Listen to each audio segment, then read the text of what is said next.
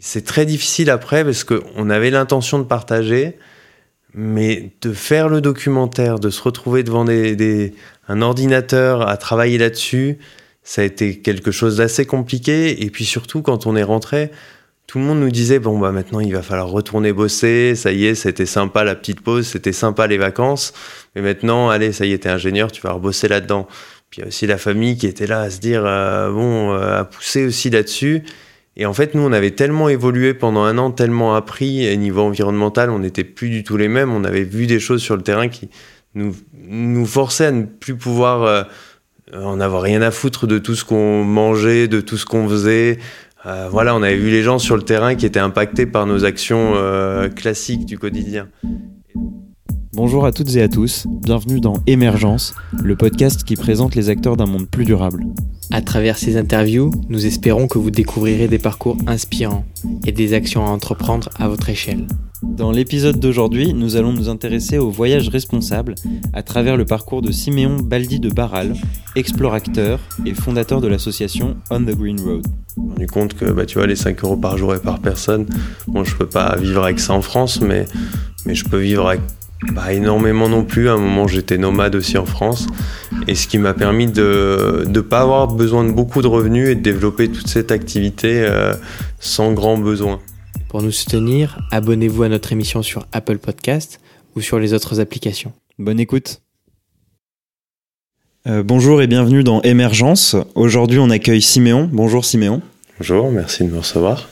Ah bah, merci à toi d'être venu. Euh, et de, venir euh, converser avec nous.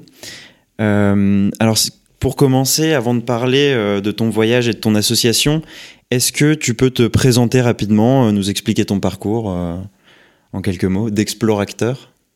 Alors moi, je suis quelqu'un qui a beaucoup voyagé pendant que je faisais mes études en, stop. Je m'y suis mis tard, mais j'ai énormément voyagé en stop. Et euh, j'avais de plus en plus envie de partir faire un grand voyage en sortant de mes études euh, d'ingénieur en, génie civil, donc en construction.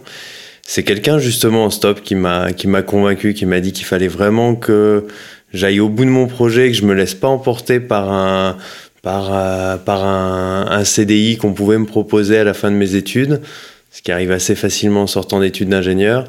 Et euh, là, j'ai motivé, on s'est motivé avec mon cousin et on s'est dit, ok, bon bah en fin d'études, on part faire un tour du monde à vélo. Alors euh, le vélo, on s'est dit, voilà, ça va nous, nous apporter un petit. On voyageait déjà tous les deux ensemble en stop et on s'est dit, le vélo, ça va être une nouvelle découverte, un truc aussi qui permet la rencontre. Et le, projet s'est monté et euh, à la fin des études, on est parti pour un an. Et pourquoi justement le vélo, ce type de transport? Et un tour du monde quand même, vous avez fait un tour du monde, vous auriez pu peut-être juste partir en Europe. Pourquoi ce voyage-là? Alors c'est une bonne question. Le vélo déjà, c'est qu'il y avait un côté où il y a plusieurs dimensions. C'est que c'était écologique. Nous on voulait partir sur une thématique écologique. On avait tous les deux fait des voyages un peu moins écologiques avant en 4L par exemple. Et on se disait non ce coup-ci là, faut qu'on soit cohérent, qu'on se sente bien avec notre voyage, quoi. Qu'il y ait un truc, une truc qui soit qui soit bien aligné. Euh, et puis ensuite, euh, l'économie aussi, c'est qu'à vélo, euh, ben, on n'a pas on n'a pas à payer d'essence, on n'a pas à payer. Donc nous, on sortait d'études, on n'avait pas trop de sous. Et le côté, euh, le côté des rencontres surtout, c'est, je crois que c'est surtout ça qui a déterminé. Je disais en stop, on fait beaucoup de rencontres. En vélo, je crois que c'est avec le stop, c'est les deux moyens de transport que je connaisse qui favorisent le plus la rencontre. Et on avait entendu parler de cette, de ce vecteur de rencontre euh, qu'était le vélo. On s'est dit allez c'est parti. Et puis bon bah l'effort physique. Euh, on trouvait ça sympa aussi pendant un an de faire un peu cet effort, ce côté endurance. On connaissait pas trop, on n'est pas du tout cyclistes tous les deux au départ, enfin cyclistes en ville quoi, on n'est pas des, des acharnés du vélo. Mais on s'est dit tiens ça va être marrant et puis bah ça sera un joli défi, ça sera un joli quelque chose de sympa et peut-être aussi un bel outil pour partager après. Enfin, vous avez fait 26 euh, pays, plusieurs milliers de kilomètres, je crois que c'est 18 000. ouais. Effectivement, on peut parler d'un beau défi, ouais. Un beau défi, ouais, mais qui, qui qui, sur le moment, quand tu es en train d'avancer en vélo, te rends plus compte que tu fais des kilomètres et c'est le compteur qui rappelle de temps en temps, ah tiens, on a dépassé la barre des 1000, puis des 2000, puis des... Après, une fois, une fois qu'on était aux 10 000, on se disait, bon, c'est bon, on a, ça y est. Mais en, fait, on les fait, on les fait peu à peu, quoi. C'est pas, pas une montagne comme ça sur le moment. Ça fait un peu peur au départ, mais. Et justement, un voyage aussi long, euh, comment on prépare ça? Parce que tu dis que tu sortais d'école, que tu avais peut-être pas trop d'argent, c'était le voyage le plus économique. Comment on, part euh, un an euh, en sortant d'école pour faire un projet de, de cette sorte? Bah, comment on part, comment on prépare, c'est bah, déjà on a écouté beaucoup de conseils, discuté avec beaucoup de voyageurs à vélo. Ça nous a beaucoup aidé sur les pays par lesquels on pouvait passer, sur le matériel qu'on pouvait prendre, sur, euh, le, choix des vélos, toutes ces, tous ces petits détails en fait du, quotidien. Euh, et je crois qu'il y a beaucoup dans le choix du matériel. Donc on s'est dit, ok, bah on veut pas avoir trop trop de galères sur le terrain, donc on va choisir des vélos assez solides quand même. On va choisir n'importe quoi, des mais puis après, bah tu te penches sur une carte, tu te dis ok, bah nous on a envie de passer par là, là, là, on s'est mis à peu près d'accord, truc à peu près cohérent, les pays un peu compliqués, puis on a, je crois que ça s'est fait comme ça quoi. C'était, en fait c'est assez simple et et à la fois il faut prévoir un certain nombre de trucs, se dire quels seront les trucs qui peuvent vraiment nous poser des soucis pendant le voyage et essayer de les, prévenir.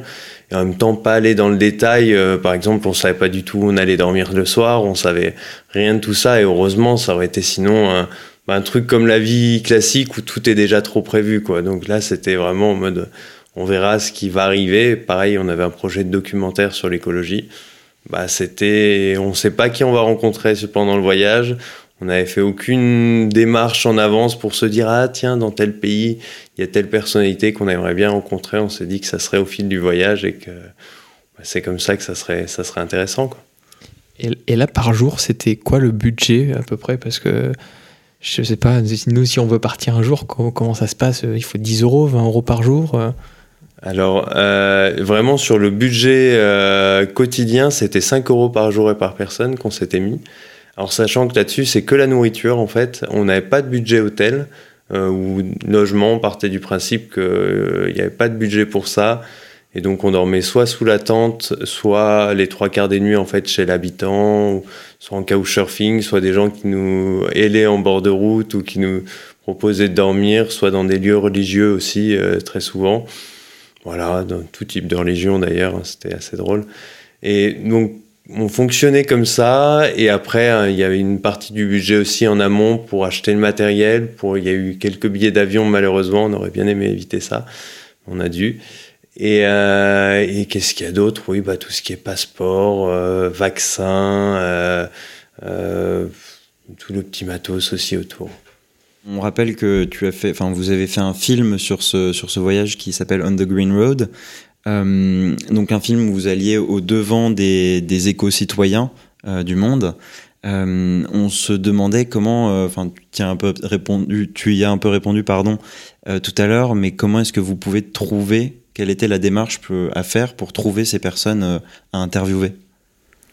Alors c'est vrai qu'on avait, on avait, il n'y a pas trop de démarches pour les trouver en fait. Alors au début c'est vrai qu'on a eu du mal à les trouver, je pense surtout parce qu'on avait une limite dans notre tête. On se disait, on cherchait les, les grands projets qui pouvaient résoudre le, dérèglement climatique de manière assez innocente finalement. On, se disait bah tiens on va peut-être trouver des grands projets. Donc les petits projets on les laissait un peu de côté. Et une fois qu'on a compris qu'en fait c'était tous les petits projets qui étaient vraiment intéressants et que c'était eux qui avaient vraiment le, ferment euh, pour faire bouger les choses, et ben en fait on en trouvait partout. Mais en fait il y en a vraiment partout. Et les gens nous disaient ah bah tiens je connais un tel tenez vous pouvez venir voir. On se faisait balader d'un endroit à l'autre pour aller rencontrer des gens. Et la difficulté c'était plutôt de limiter les interviews ou d'essayer de sentir si c'était vraiment pertinent ou pas. Et notre notre moyen de sélectionner c'était de se dire ok on veut des gens qui ont mis en action des choses et qui ont des vraiment des choses concrètes à nous montrer euh, qui soient paysans, qui soient citoyens, euh, euh, qui soient politiques, même si c'était plus rare qu'ils aient des choses concrètes à nous montrer. Et ceux-là, on allait les interviewer, ils avaient des trucs incroyables à nous dire toujours. Et quels sont justement les projets qui vous ont le plus plu?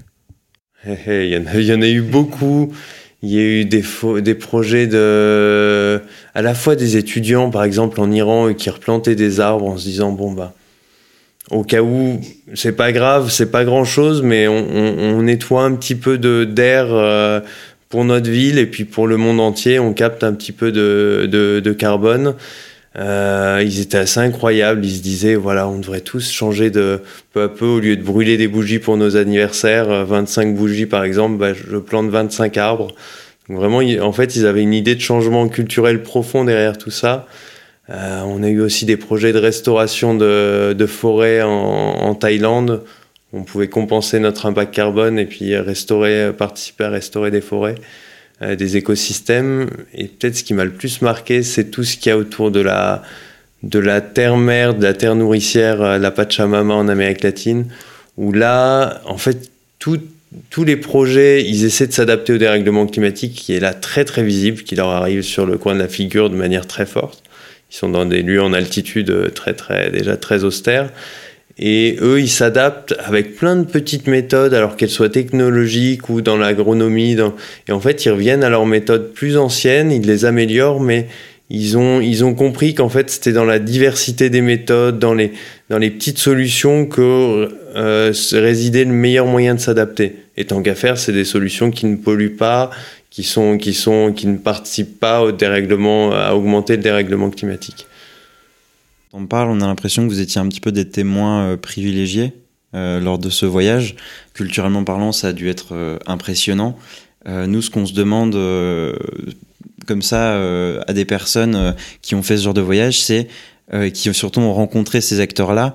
Est-ce que les citoyens que vous avez rencontrés sont, comment dire, satisfaits des actions entreprises par leur gouvernement, par, leur, par leurs dirigeants sur l'écologie ou pas du tout?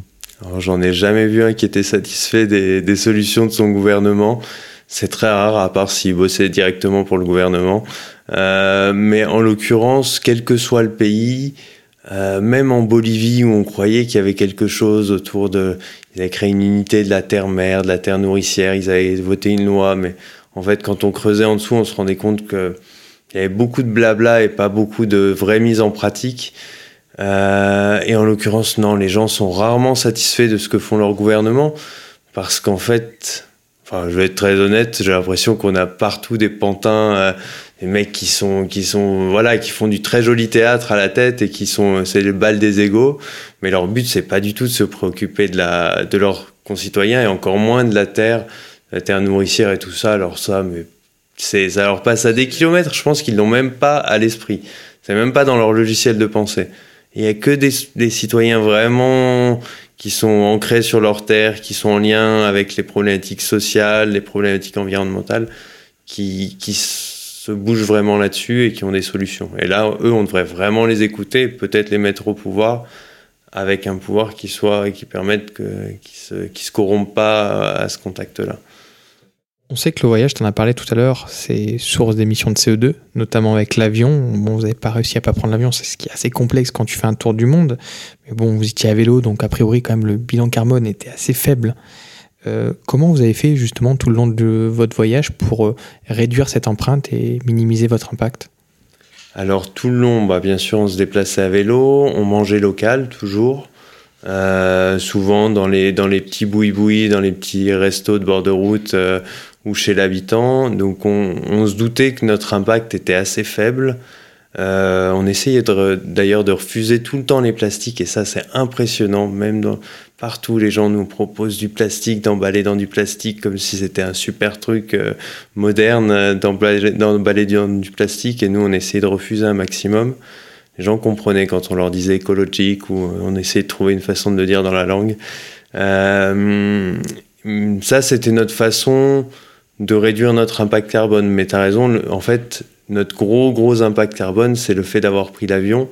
Ça, c'est assez impressionnant. Ça nous a mis une claque. C'est-à-dire qu'en en, juste en deux traversées d'océan, euh, traversée de l'Atlantique et du Pacifique, finalement, ces deux gros vols nous ont fait notre, notre comme une année de, de vie en France, en fait, en termes d'impact carbone. C'est l'équivalent de l'impact moyen d'un Français pendant un an. Donc, pour nous qui croyons avoir réduit à fond notre impact carbone au quotidien, c'était ça. Bah, finalement, en deux jours, quasiment, on a, on a pulvérisé tout ça. Et bon, bah, le truc, on s'est dit, on va, on va restaurer, on va participer à une, à une initiative pour compenser. Donc, on a planté 73 arbres pour compenser. Mais bon, ça reste, moi, ça reste insatisfaisant pour moi parce que l'idéal, ça aurait été de pas polluer. Mais bon, on peut pas tout le temps être parfait.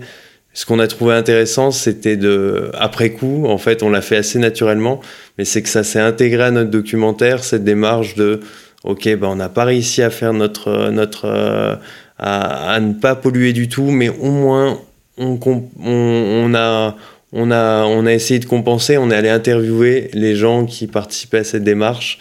Et on, nous, enfin aujourd'hui, maintenant, j'essaie d'aider d'autres voyageurs à faire au moins cette démarche, à pas planquer ça sous le, sous le tapis comme ça, genre en mode ouais, j'ai fait un voyage à vélo, j'ai pas pollué. En fait, si, j'ai pris l'avion. Au moins, bah, que ce soit une occasion de réfléchir, parce que c'est déjà une énorme, un énorme progrès peut-être par rapport à la génération d'avant. C'est déjà de réfléchir à l'impact de nos transports. On n'est pas parfait, on ne sera pas parfait, mais au moins on assume, on réfléchit, on se pose des questions, et ça, c'est déjà énorme. Quoi.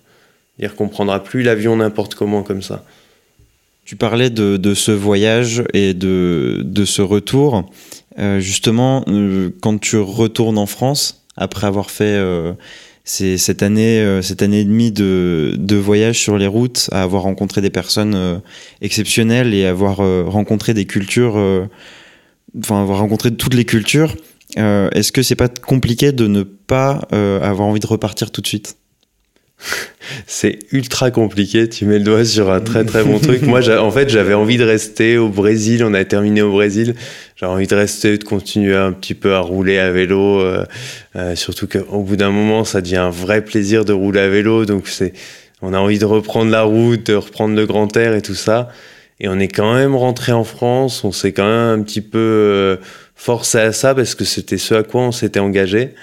Euh, et, c'est très difficile après parce qu'on avait l'intention de partager, mais de faire le documentaire, de se retrouver devant des, un ordinateur à travailler là-dessus, ça a été quelque chose d'assez compliqué. Et puis surtout, quand on est rentré, tout le monde nous disait bon bah maintenant il va falloir retourner bosser, ça y est, c'était sympa la petite pause, c'était sympa les vacances, mais maintenant allez, ça y est, t'es ingénieur, tu vas rebosser là-dedans. Puis il y a aussi la famille qui était là à se dire euh, bon, euh, à pousser aussi là-dessus. Et en fait, nous, on avait tellement évolué pendant un an, tellement appris, et niveau environnemental, on n'était plus du tout les mêmes. On avait vu des choses sur le terrain qui nous, forçaient à ne plus pouvoir euh, en avoir rien à foutre de tout ce qu'on mangeait, de tout ce qu'on faisait. Euh, voilà, on avait vu les gens sur le terrain qui étaient impactés par nos actions euh, classiques du quotidien.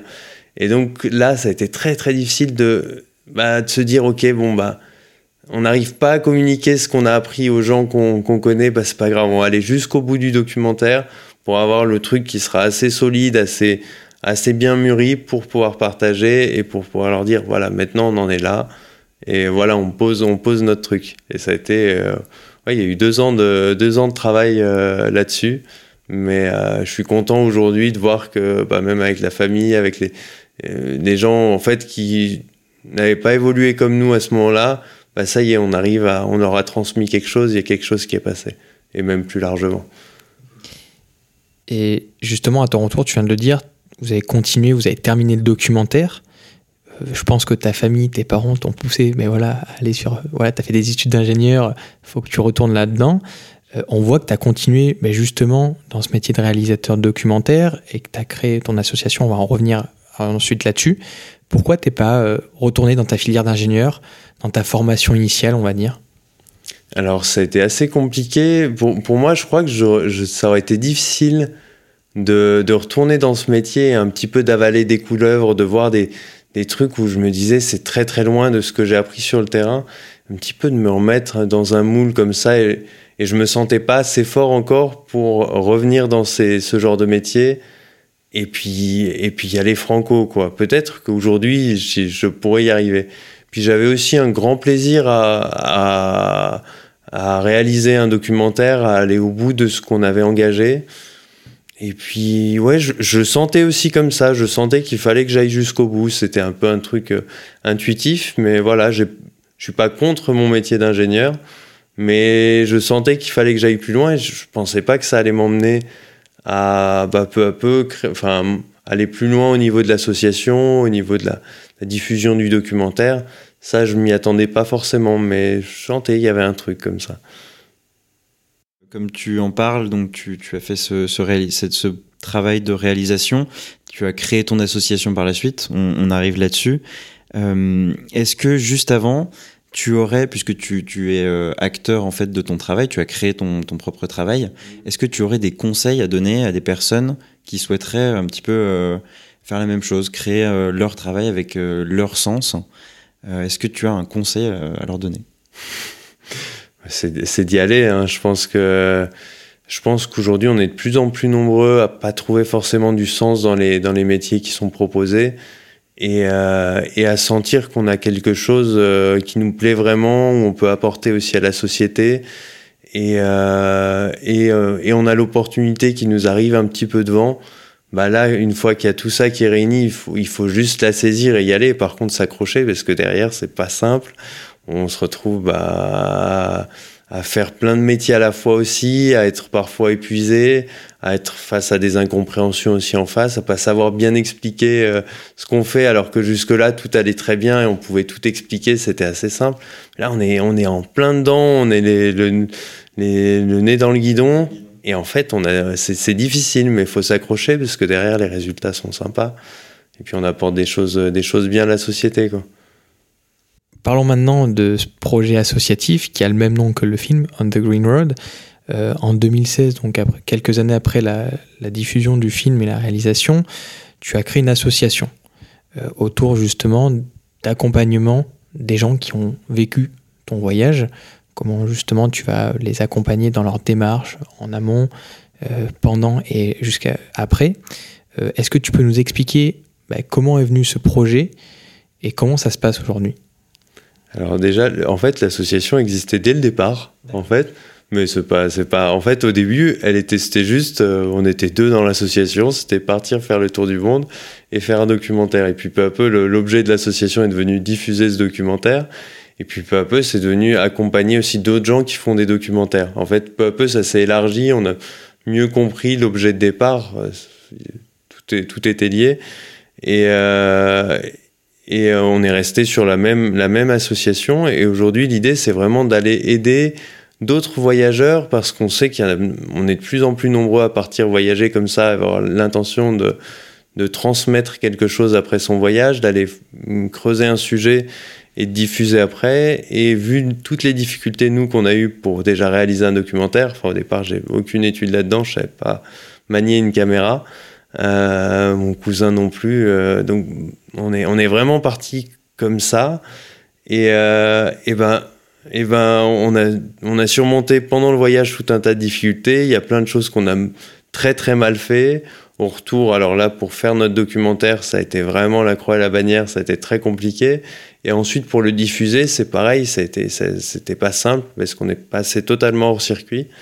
Et euh, l'idée, c'est d'aider d'autres voyageurs qui vont avoir les mêmes difficultés, bah, leur, faciliter un peu la vie, leur donner un peu de... Donc les former à l'audiovisuel avant qu'ils partent, les former au montage, et ensuite, enfin, tout le long, les accompagner, qui sentent qu'ils sont pas tout seuls, qu'au moment où ils galèrent vraiment, puissent dire, euh, ou qu'on puisse anticiper ces moments-là et qu'on puisse leur dire, tiens, vous pouvez peut-être faire ça, vous pouvez peut-être faire ça. On ne fait pas le travail à leur place parce qu'ils sont indépendants, ils sont autonomes sur leur projet on les aide juste à, se diffuser, enfin à, créer leur projet, à, le diffuser.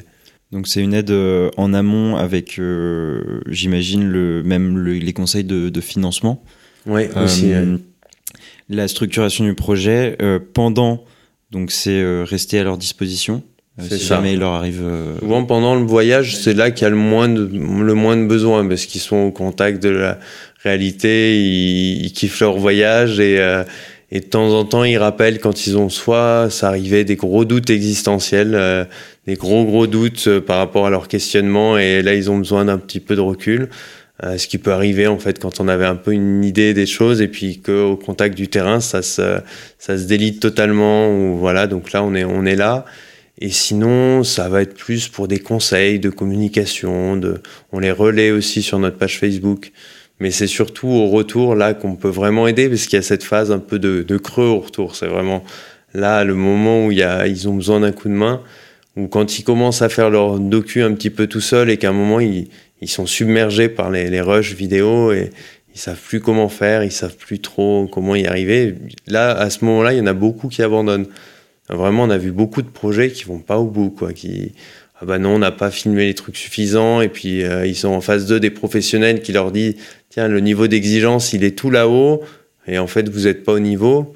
Enfin, indirectement, en fait, ils leur disent ça. Et, donc, eux, à un moment, ils se disent, bon, bah, ça sert peut-être à rien de faire autant d'efforts pour aussi peu de, aussi peu d'impact. Alors que, alors que c'est génial qu'ils aillent au bout. Moi, mais c'est super frustrant pour moi aussi d'avoir vu des projets qu'on n'était pas en capacité d'accompagner encore et de ne pas avoir pu les accompagner au bout. Aujourd'hui, on commence à vraiment savoir les accompagner. Donc, des gars qui sont partis au vélo au Népal, par exemple, on, a, on les a aidés à mettre le dernier coup de rein pour, euh, pour faire leur documentaire qu'ils diffusent aujourd'hui. Donc, ça, c'est vraiment kiffant, ça. Il s'appelle comment ce film, si on peut le voir? Direction Népal, tout simplement. bon, Et justement, là, ton association a l'air d'être ton activité principale. En tout cas, c'est ce qu'on a trouvé sur LinkedIn. Euh, est-ce que tu arrives à vivre de ça? Peut-être que... C'est une bonne question. Non, j'arrive pas à en vivre. J'en vis pas d'ailleurs, vu que je préside l'association, je peux pas être rémunéré en même temps. J'arrive par contre à salarier quelqu'un et avoir plusieurs personnes en service civique. Donc tu vois, je me retrouve à être euh, moi-même euh, non, non, non rémunéré à rémunérer des personnes. C'est assez drôle. Mais, euh, mais moi, en fait. Le truc, c'est que j'ai vachement abaissé mon niveau de vie depuis ce voyage. Je me suis rendu compte que, bah, tu vois, les 5 euros par jour et par personne, bon, je peux pas vivre avec ça en France, mais, mais je peux vivre avec pas énormément non plus. À un moment, j'étais nomade aussi en France. Et ce qui m'a permis de ne pas avoir besoin de beaucoup de revenus et de développer toute cette activité euh, sans grand besoin. Et donc là, je continue avec pas grand-chose comme besoin. Et euh, je me rémunère de temps en temps sur quelques missions vidéo à côté que je fais ou des missions en ingénieur, mais très rares. Et puis, voilà, ça fonctionne quoi. Étonnamment, ça fonctionne. Et tu continues euh, les voyages justement à vélo ou, même, enfin au début tu parlais du stop, euh, apparemment c'était aussi un, kiff au début. Ouais, alors je continue les voyages euh, à vélo un petit peu. On a fait une première tournée de lancement du documentaire à vélo, par exemple, en France. Et euh, après, c'est beaucoup de voyages en, train pour diffuser le, documentaire.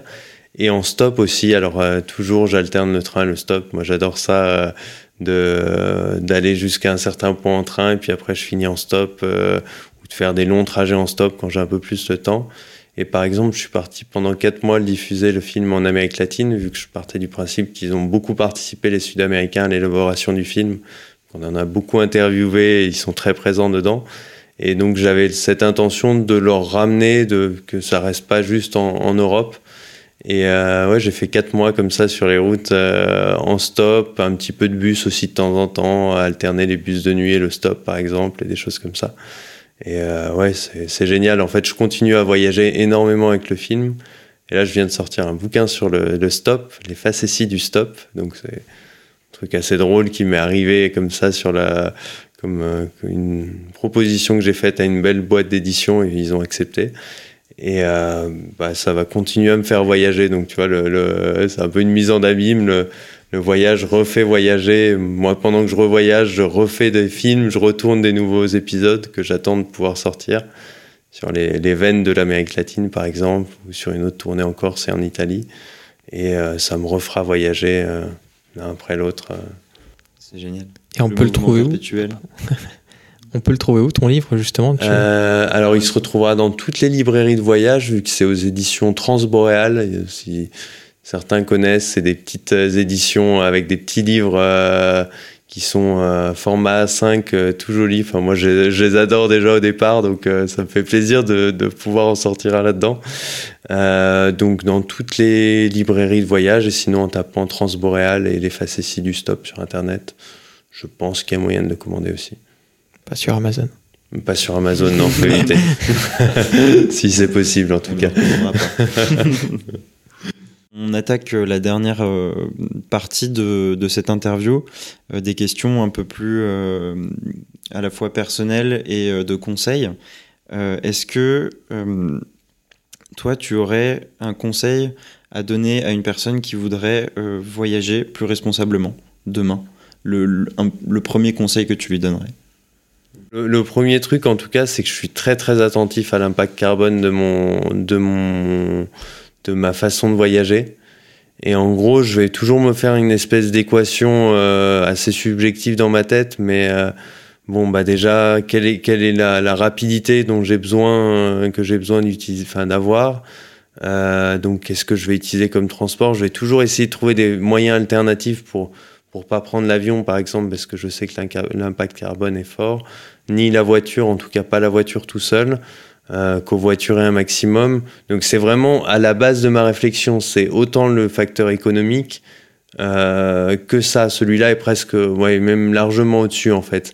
Souvent ça se concilie avec l'économie, mais euh, mais pas toujours. Et après j'essaie de voir aussi l'impact euh, sur le terrain de mon voyage. Ça veut dire est-ce que je vais euh, si mon voyage, je vais pouvoir impacter beaucoup de monde niveau écologique, bon, je me dis, ok, c'est pas, enfin, je vais pouvoir lâcher un peu de l'est sur sur la sur l'impact carbone. Mais si je vais faire des vacances, un aller-retour à l'autre bout du monde, euh, juste pour deux semaines et juste pour pour ma pomme, euh, j'y pense même pas. Je le raye de la liste, ce truc-là. Par exemple, en Amérique latine, à chaque fois que j'y vais, c'est minimum pour quatre mois. Et je suis resté sur cette règle. C'est, je sais que je vais pouvoir apporter sur le terrain et, peut-être moi m'enrichir assez là-bas au contact avec les gens et avoir le temps de les découvrir, le temps de ne pas faire mon occidental classique aussi tout le temps pressé et tout ça, euh, pour que ça vaille le coup à peu près. Mais c'est un truc très subjectif. Voilà, je me fais mon, équation. Bah, je pense que ça, c'est une mentalité de ce qu'on appelle le slow, le slow travel. Euh, aussi, euh, bah, comme tu le disais, oui, de pouvoir, enfin d'avoir le temps de rencontrer euh, les personnes. effectivement, nous, on est, enfin, en tout cas, les, Occidentaux, on est plutôt dans le fast travel. Euh, c'est-à-dire qu'effectivement, on prend l'avion, on va d'un point A à un point B et on profite là-bas. Et ouais, bah, tu vois, je rebondis là-dessus, c'est qu'il y a un deuxième truc un petit peu là-dessus, moi, qui me, ça me sous-tend toujours dans mes voyages, c'est de savoir l'impact aussi que je vais laisser sur les gens que je vais croiser au quotidien comme ça. Alors, ça peut paraître pas grand-chose parce que finalement, ouais, on les croise, on se barre après, mais N'empêche enfin, on est des occidentaux et en fait, euh, bah, si en plus on a le, comportement un peu du connard qui arrive, qui assez arrogant, qui qui fait pas gaffe aux gens et qui qui qui j'en sais rien, qui arrive en 4x4 en plus et machin, bah, on participe vraiment à une mise en tension du monde qui est déjà très très existante et euh, et, qui va s'accentuer encore et encore. Et moi, je suis très très attentif à justement apprendre beaucoup des gens, m'imprégner de leur façon de faire et essayer d'être au plus proche de celle-là, beaucoup, beaucoup, ouais, beaucoup apprendre du voyage. Et typiquement, nous, pendant notre, notre tour du monde à vélo, bon, bah, déjà, le fait d'arriver à vélo, ça faisait que tout de suite, on avait un accueil, un truc qui se disait, waouh, des, des Occidentaux qui arrivent, qui, qui font un effort pour venir nous voir. Et en plus, on apprenait des langues de, de des quelques mots de la langue, de turc, d'iranien, et on échangeait avec eux. Et, et ça, c'était incroyable, le sourire que ça leur donnait. On sentait que il, sentait respecté. Ça, c'était, assez génial. Et vraiment, je pense qu'il faut faire très très attention à notre impact en tant que voyageur. On n'est pas juste un, gars qui passe comme ça. Non, non, on a, un impact euh, sur les gens et bah, autant, en plus être des bons pollinisateurs, quoi, s'aimer des bonnes choses, apprendre des bonnes choses, en ramener plus tard. Donc, euh, on n'arrive pas toujours à faire le top, mais on peut, au moins faire l'effort. Au moins avoir conscience, le recul de temps en temps. Quel livre conseillerais-tu à nos auditeurs? Pas le tien, on a déjà, on a déjà parlé. Un autre Non, forcément, lequel je, je conseillerais? Fou, il y en a, il y en a beaucoup. il y a pas longtemps, j'ai lu La Horde des contrevenants d'Alain Damasio, j'ai adoré. Mais sur le voyage, euh, il y en a un qui nous a quand même beaucoup, beaucoup inspiré. C'est un bouquin de Sylvain Tesson et d'Alexandre Poussin qui s'appelle On a roulé sur la Terre. Et il a, il a peut-être, ils ont peut-être fait ce voyage il y a 25 ou 30 ans, mais nous, il nous a inspiré à fond. Et euh, ouais, très très beau bouquin. Et puis il donne des anecdotes de voyage. De... Nous, ça nous a poussé à partir et avoir cette approche euh, très aventurière, très. On va dans les zones où on nous dirait pas forcément d'aller parce qu'on sait qu'on va toujours rencontrer des humains incroyables l'accueil au Moyen-Orient et tout ça. Enfin, vraiment, il nous a bien inspiré ce bouquin. Puis c'est des poètes du voyage aussi, et ça, ça fait plaisir. Mais bon, j'en aurais des tonnes de bouquins à vous. On veut bien les références après euh, pour, les, pour les diffuser. Euh, et euh, donc là, on parle de livres. Est-ce qu'il y aura une personne que tu aimerais écouter dans ce podcast? J'imagine qu'il y en a plein aussi. Il y en a beaucoup aussi, ouais. Challenge-nous. Qu'est-ce qu'il y a Challenge-nous. Euh... Attendez, On va refaire des thématiques sur le voyage, voyager autrement, donc euh, tu peux y aller. Ah bah écoutez, ouais, il y, a une personne que j'aime que j'aime bien, c'est une voyageuse aussi. Elle s'appelle Sarah Gisler, euh, qui a écrit un bouquin qui s'appelle Petite. Et euh, alors j'ai jamais rencontré encore, mais j'ai entendu euh, sur la radio et elle a une approche aussi très très sensible du voyage, très très beaucoup de ressentis et puis c'est une nana qui a voyagé en, stop énormément et qui a pas eu peur et qui s'est pas qui s'est pas laissé impressionner non plus et qui a énormément appris euh, en voyageant comme ça. Ouais, bah, ouais, ouais, ouais, je pense qu'elle euh, elle vaut le coup d'être entendue par sa franchise, sa façon d'être. Euh. On. Bah, on a fini pour cette interview. Merci pour ton temps, Simon. merci beaucoup, Simon. Merci. Est-ce que je peux vous dire aussi, parce que j'en ai, j'en ai pas parlé là dans l'interview, mais ce qu'a fait mon cousin, peut-être? Oui, tout à fait. Vous posiez la question. Et, euh, et bah, ça vous, vous verrez si ça reste dedans ou pas, mais lui, Alexandre, en fait, euh, il n'a pas suivi le même parcours que moi euh, après, le, après le voyage. Enfin, on a quand même travaillé tous les deux à faire le, le documentaire. C'est lui qui a imaginé le, le système de, diffusion à, prix libre euh, qui, continue à, exister autour du documentaire. Euh, et lui, après, il, a, il avait fait des études de commerce et il a décidé de, reprendre des études en gestion des forêts tropicales.